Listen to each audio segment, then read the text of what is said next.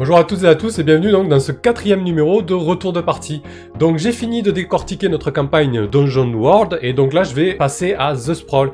À l'heure où je vous parle, la campagne est toujours en cours, mais d'ici à ce que je finisse de traiter toute la campagne, elle sera terminée. On aura fini au moins la saison 1 pas impossible qu'on fasse une saison 2 parce que le jeu est vraiment très très bien. Et donc pour ce premier numéro consacré à The Sprawl, je vais parler de la mise en place, de la session 0 un peu, le, monde qu'on a créé en commun, et la première mission, voilà, avec les retours qu'on a eu, les retours qu'on a fait nous-mêmes, etc.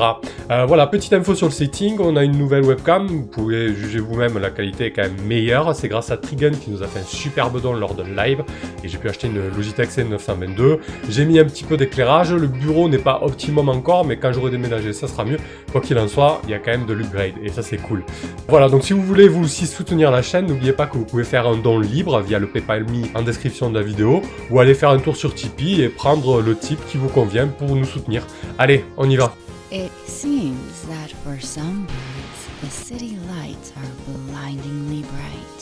Most of them drown in a sea of neon pink. Tout d'abord, la mise en place de la campagne, la création commune. Donc The Sprawl préconise que euh, les joueurs et le maître de cérémonie discutent ensemble pour euh, créer euh, la conurbation, donc la ville tentaculaire qui va être le cadre de jeu.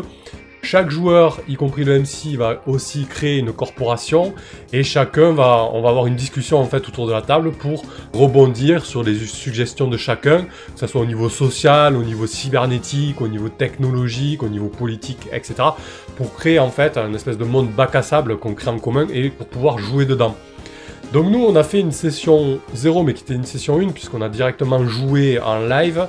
On a appliqué la méthode PEMPI, si je me trompe pas. C'est une méthode qui est disponible dans le supplément Metapol.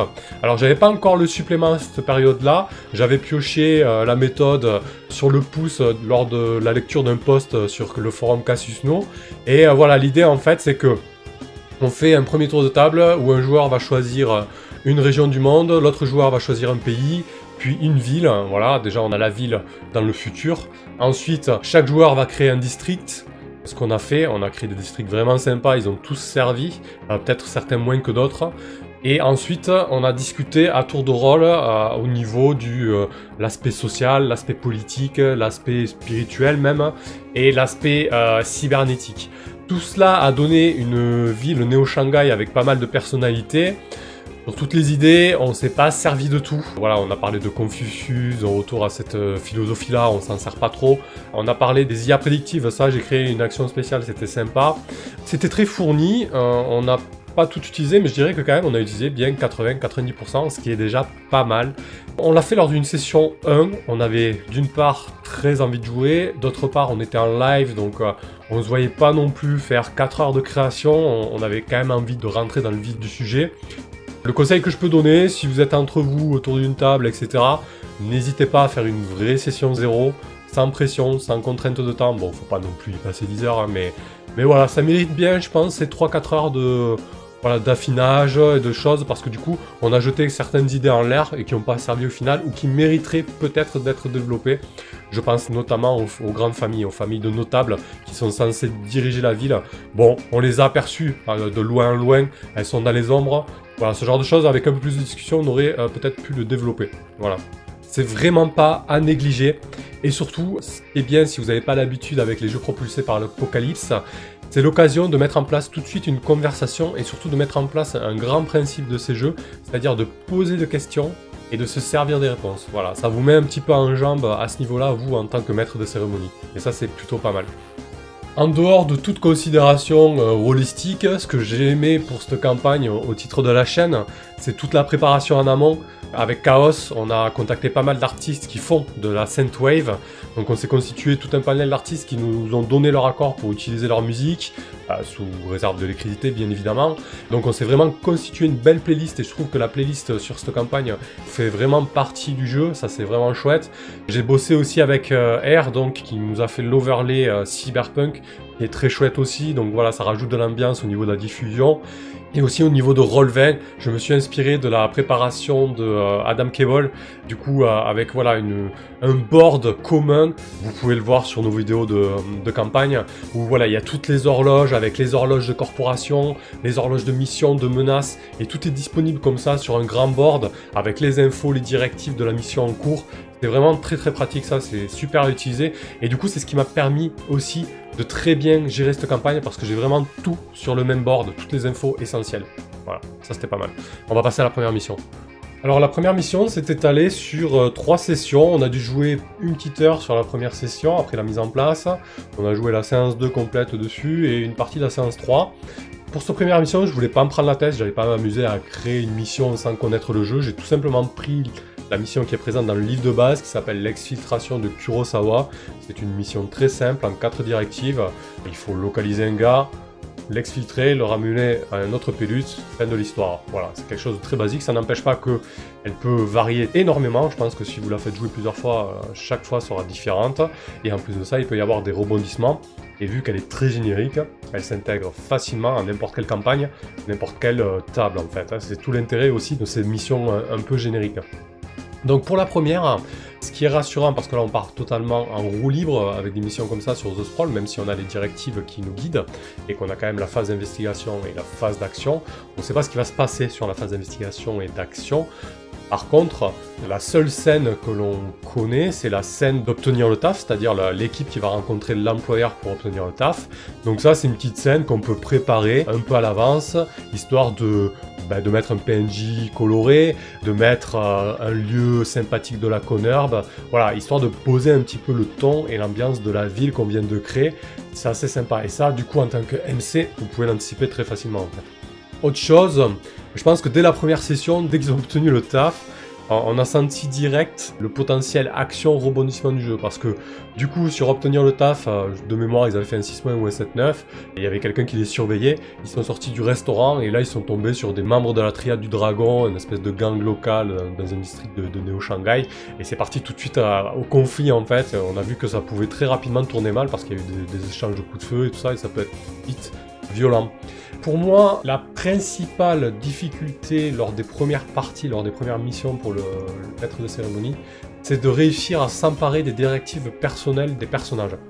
Chaque personnage a deux directives personnelles qui sont choisies par le joueur. Donc ça peut être euh, compassion, ça peut être euh, maso, ça peut être euh, appartenant à telle organisation vengeur veut se venger d'une organisation ou d'une personne.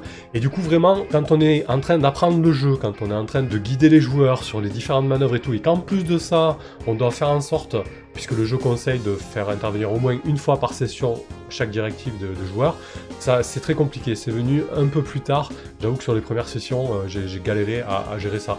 En fait, je pense que je l'ai mal compris, cette histoire de directive personnelle. J'avais vraiment l'impression que ça arrivait comme un cheveu sur la soupe, juste pour faire pinguer l'XP du personnage, alors que pas du tout. Faut vraiment pas hésiter, lorsqu'il y a un 6 un 7-9, à faire venir, à faire intervenir la directive personnelle du joueur. Du coup, le joueur sera impliqué, ça donne de la rondeur et de la couleur à son personnage, et on n'a pas vraiment l'impression que c'est sorti de nulle part, parce que ça s'intègre bien à l'ambiance, ça fait vraiment partie du jeu. Une fois que j'ai pigé ça, ça a glissé euh, tout seul à ce niveau-là. Je pense qu'il est essentiel aussi pour une première partie de vraiment garder les principes et objectifs qui sont décrits dans le livre de base sous le nez. Voilà, en tant qu'MC, c'est quelque chose que vous devez avoir en permanence sous les yeux. Ensuite, je pense que avec le recul, j'aurais insisté encore plus sur le fait qu'il est important lors de la phase d'investigation de battre le pavé, c'est-à-dire d'aller chercher des contacts pour avoir de l'aide, etc. En fait, deux, sur quatre personnages, il y en avait trois qui avaient moins un style, et comme battre le pavé est basé sur cette caractéristique-là, ils avaient peur de faire des échecs. Mais en fait, il faut bien leur expliquer les 6 mois et les 7 9, ça veut pas dire qu'ils vont pas obtenir ce qu'ils veulent. Hein. Ça veut dire juste qu'il va y avoir des complications en fait. Donc il faut leur rabâcher ça, leur dire voilà, phase d'investigation, c'est vraiment euh, le moment où la Connor vit, où vous allez faire vivre vos contacts, où votre personnage va, va s'illustrer entre guillemets socialement, et du coup il faut vraiment en profiter et il faut pas hésiter à faire des moves, battre le pavé, quelle que soit votre valeur en style. On s'en fout que vous ratiez, on est là pour jouer, pour avoir de l'action et des complications. Ok, c'est tout. Voilà le conseil que je peux donner là-dessus. J'aurais insisté un peu plus. Voilà, après, que dire de plus? Euh, C'est un jeu qui tourne très bien, il n'y a quasiment pas de scènes inutiles en fait, toutes les scènes sont utiles, ça va à 100 à l'heure, ça va très vite. Il y a certains moves où il faut être prudent, et enfin pas prudent, mais disons, il faut pas hésiter à discuter longuement parfois au début sur certains moves. Par exemple, sur le move employer la manière forte, il faut bien définir quel est l'objectif.